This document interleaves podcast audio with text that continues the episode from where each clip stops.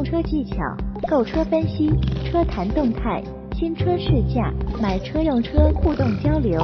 今日说车，今日说车，今日说车，今日说车，今日说车，今日说车，今日说车，听老王把汽车圈说给你听。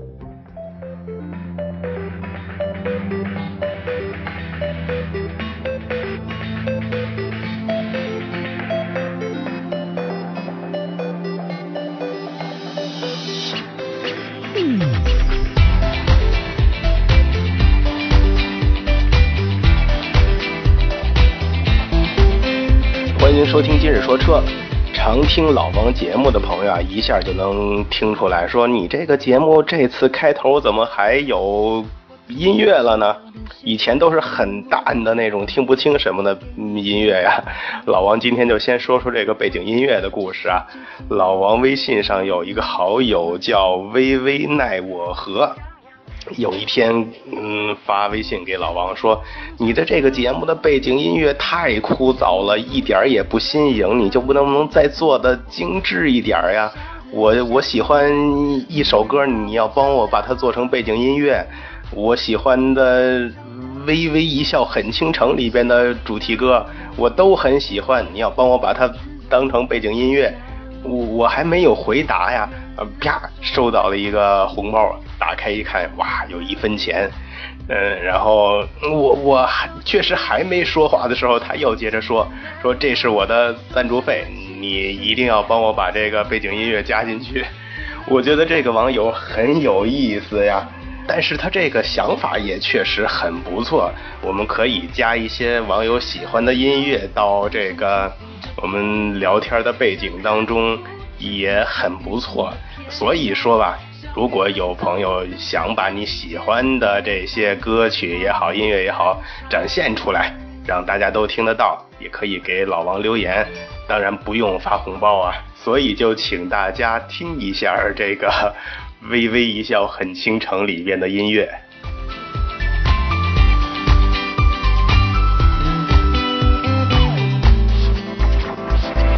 你是我偶然听闻敏感于心的歌唱，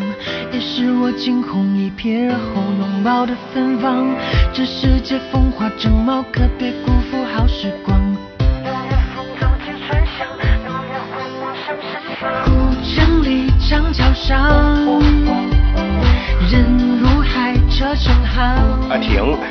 不能再继续播了，不然节目都没法录了。谈到这个《微微一笑很倾城》啊，确实是之前在网上据说是很热播的一个电视剧啊。老王也看了，给我的第一感觉就是里边植入了大量的广告，这可能也是目前这种互联网嗯电视剧的一个怎么说呢？一个特点吧。毕竟它是需要这些投资的嘛。里边比如养乐多呀、Real 啊、唯品会啊等等很多很多广告，老王都数不清了。但是我印象最深刻的呢，肯定就是吉普的自由光了。你看小鲜肉大帅哥开着一辆白色的吉普自由光，然后影片里边还很明显有乘客 在这里边简单明了的直接去论述这个自由光在配置上的优势。在一些剧情中，还时不时的演示一下这个车载多媒体的使用方式，估计让很多俊男美女都动心了吧。而且不知道是之前没关注啊，还是实际情况就是这样。最近我怎么觉着在路上看到的自由光越来越多呀？甚至有很多人在选车的时候，原本是准备买奥迪的 Q 五。选来选去，最后都变成了自由光，尤其是现在这个自由光国产之后，价格比原来实惠多了，可能也是一大原因吧。应该说是菲亚特和克莱斯勒两大集团的并购啊，才让这个国产的广汽菲亚特能把吉普进行国产化。国产后的这个广汽菲克吉普自由光，官方指导价格比进口的车型下降了将近十五万元吧。相信第一眼看到价格的时候，很多人都是惊喜的。吉普自由光采用全新的空气动力学外观，搭配源自圣境灵感的设计内饰，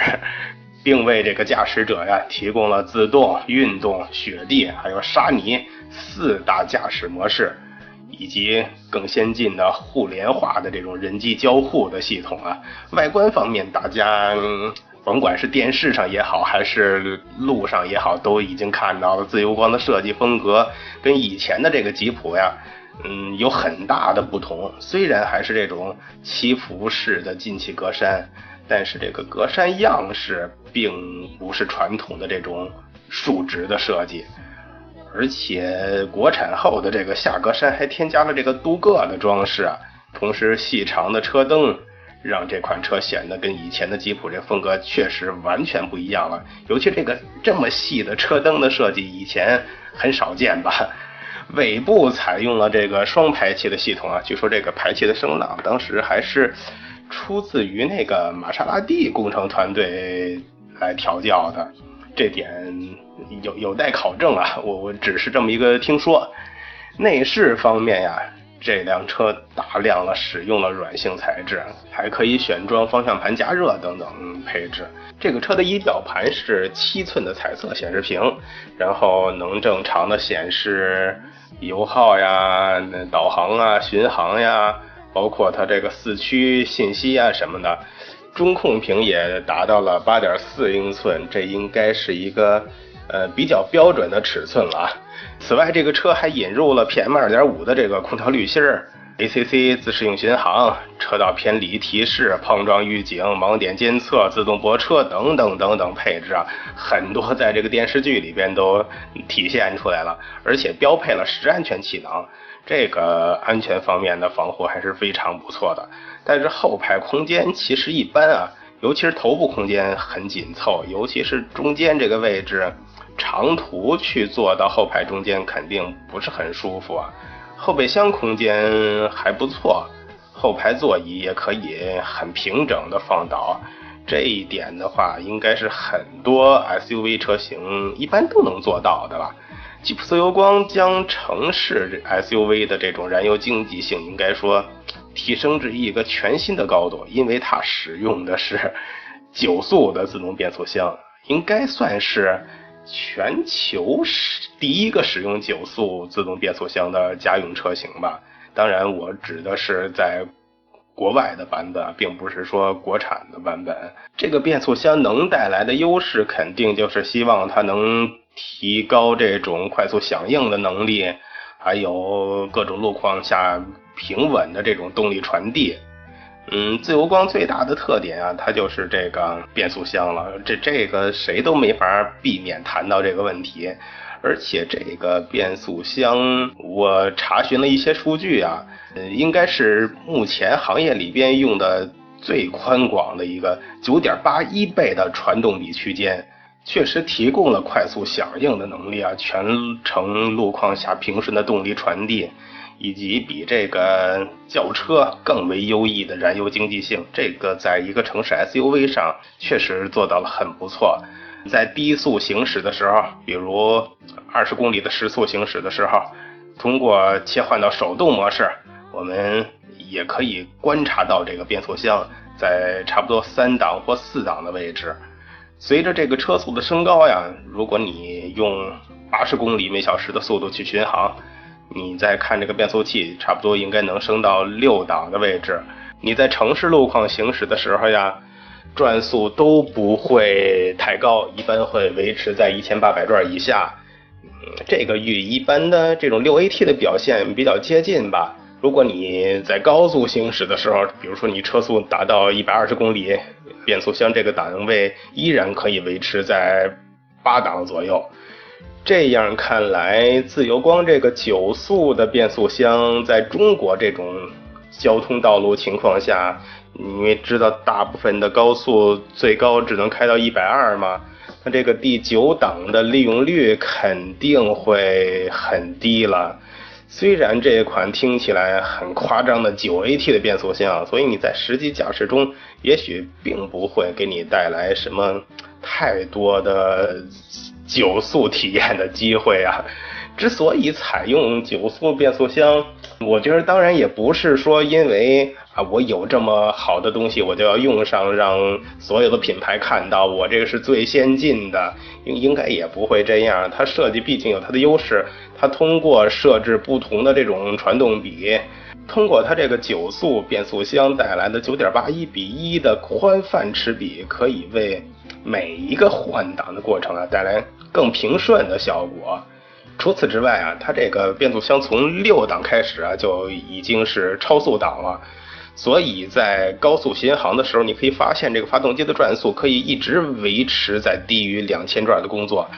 这样的话给你带来的嗯燃油经济性一定是非常好的。你想你在一百二速巡航的时候都是一千多转，不到两千转的转速，这个油耗是别人肯定比不了的。欢迎添加老王微信交流，微信号码三四八零八九二二三四八零八九二二，一起互动，一起说车。这个变速箱啊，在高档位之间切换的时候，这个过程非常平顺啊。不过就是在一些坡道呀，或者是急加速的时候，它降档会有延迟。而且延时还是比较明显，相对于吉普以前的这种越野车来说啊，吉普自由光很明显更偏向于这种公路驾驶啊。你看它这个电子转向系统，在咱们城市日常的道路中，这个表现也都很不错，方向盘的指向性都比较精准，回馈力度也比较适中。这就能让你觉得呀，看着很大的车身，但开起来还是比较好开的。然后另外，自由光在悬挂方面也提供了一个叫动态底盘跟一个主动减震技术，可以实时监测你路况的情况呀，对你的这个悬架系统进行一个软硬性的调节，这一点很好玩啊。作为一款吉普车型，那咱们一定得谈到它这个四驱系统了。国产后的自由光只采用了它入门的这个叫 Active Drive 一的系统，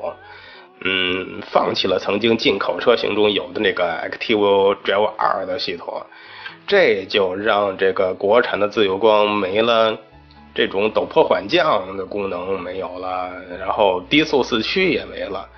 简单来说，它现在就是利用这个中间的。多片离合器来达到锁止的效果，后桥也没有差速锁，只有一个电子限滑，所以它这个国产之后只能说四驱的功能被大大削弱了。动力方面的话，国产自由光配备的是2.0跟2.4两种自吸的动力啊，同时还配备了这个发动机启停。这个发动机启停的技术是好是坏，咱们在这儿不多说啊。反正很多朋友都是买了带发动机启停的车型之后，上车第一件事也先把它关掉。嗯，你但你说它是完全没好处的东西吗？其实也不是。目前来说啊，它最大的好处可以帮助车企也好，帮助车型也好。降低它自己的这种排量，更符合一些地区的这些要求的政策吧。我觉得这才是它现在最大的好处。以前在这个进口的自由光的时候，大家都很了解了，它有一个很丰富的这种主动安全配置，这个国产后嗯都保留了。比如它的这个自动泊车的系统。嗯，跟大部分的这个车型都一样啊，你只需要根据提示去操作档位跟刹车，它就能帮你完成侧方停车，还有这种垂直的这种倒车的停车。ACC 自适应巡航也有，有网友问我这个 ACC 到底有没有用啊？我说如果你要是经常跑长途，你就会觉得 ACC 这个自适应巡航非常好用，也非常省省心省力啊。而且它这个自适应巡航的速度下限已经调到零公里了，这就是说你在堵车的时候也可以保持这个自适应巡航。如果呃前边车起步走了，然后你只需要轻点油门，然后你的车又能自动的去完成这个跟车的动作了。同时你在行驶的过程中，如果你的车速比较快的话，它还有一个。呃，碰撞预警系统会通过这个警示音跟这个仪表盘上的提示啊，提示你跟前车保持距离，避免发生的危险。而且你这个在倒车的时候啊，如果车速在七公里以下，车辆的后泊车辅助系统还能帮你自动刹停，避免这个危险。这个后泊车系统啊，别的车型用的不多，这这个挺不错的吧？其实国产后的这个自由光呀。并没有因为这个价格的大幅下降，我们可以说它有太多的减配，除了刚才说的四驱啊，反而我觉着呀，应该算是提供了很多优化跟升级。你看它在动力方面，2.4的发动机加 9AT 的组合，这个留下来了吧？然后还根据国内的路况，据说重新。嗯，修正了，应该说升级了这个九 AT 的换挡的逻辑。有人总结了自由光的七大特点啊，还比较有道理。一是第一个采用九速自动变速箱的这个家用车型啊，拥有九点八一倍的业界最宽齿比范围，九档的齿比也只有零点四八。这个配合发动机的自动启停等等功能啊，带来的平顺高效动力输出跟非常好的燃油经济性，然后是业界首创的具备电子化后轴分离技术的 Active Drive 智能四驱系统，实时在两驱四驱之间无缝切换，嗯，可以说是在公路跟越野之之间的完美结合吧。当然，国产的话，它是一个呃阉割版了。然后，同级最丰富的四种驾驶模式，呃，运改、自动、运动、雪地、沙泥模式，啊，轻松用应对各种路况。我觉得这个也算个噱头吧。匹配模式不一样，调教模式不一样嘛。其实很多车型都会提供很多这种选择。还有就是 ACC，还有这种驾驶的辅助。系统车道偏离的系统能帮你更轻松、更安全的对这辆车进行驾驶，还有就是配备了这种前撞报警的防御系统，然后给你带来了更多这种主动安全，为你的正常应该说安全出行吧保驾护航。另外就是这个八点四寸加七寸的这个双液晶屏的人机交互系统啊，集成了三 D 实时导航、通讯、娱乐、温控及行车信息这种所有的信息啊，你通过语音、触屏或者方向盘这上面的快捷键，都是可以让你很方便的进行操作。这一点的话，其实就是让你驾驶起来更人性化，或者是更简便。另外，安全气囊的保护。呃，包括还包含了七步气囊，还有这个远程启动的功能，这些都是一个科技上的提高了，让你觉着很高大上。说了这么多自由光的优点啊，咱们再说说它的缺点。吉普自由光从上市以来一直到现在，包括后期的这个国产产品呀。都少不了很多车主的问题反馈，尤其最严重的两点就是这个天窗渗水跟变速箱的问题啊。天窗渗水，如果大家关注这款车型的话，可以上论坛去看一下，有很多车主反映，用一段时间之后，如果有大雨，你会看到天窗周围的这些地方或多或少都会有一些这个渗水的情况。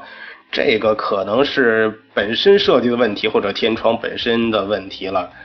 到目前为止也没有一个很好的解决方案，而且发现这个天窗渗水的车据说还不少。还有就是这个变速箱的问题，虽说是一个产品技术上数一数二的九 AT 的一个变速箱，但是你实际去看一下，很多人去反馈它在低速的时候。有这种抖动的情况，还有变速箱在正常使用的时候有异响的情况，很常见啊。所以有人说啊，吉普给人带来的第一感觉就是，呃，比较慢，越野，然后就是故障率高。但愿这个吉普未来不会把故障率啊也变成它自己品牌的一个特点，让人想起吉普就想起哦是一个故障率很高的车型啊，这就让人心目中吉普的地位一下就跌到谷底了呀。其实很多人都有一个，尤其是男人啊，都有一个吉普情怀的，但是这种口碑一旦形成的话，还是会是你心目中的那个吉普吗？另外还有人。希望老王说一下这个吉普的自由侠啊，时间比较长了，我就不多说了。我简单说一下自由侠。如果你非常喜欢它这个自由侠的外观、外形、内饰，嗯，那你可以去购买。也就是说，如果你是以外形为主要参考来买车的，你可以去买。否则的话，我建议你等等再说吧。我是不建议你购买这款车的。今天就聊这么多，谢谢大家。对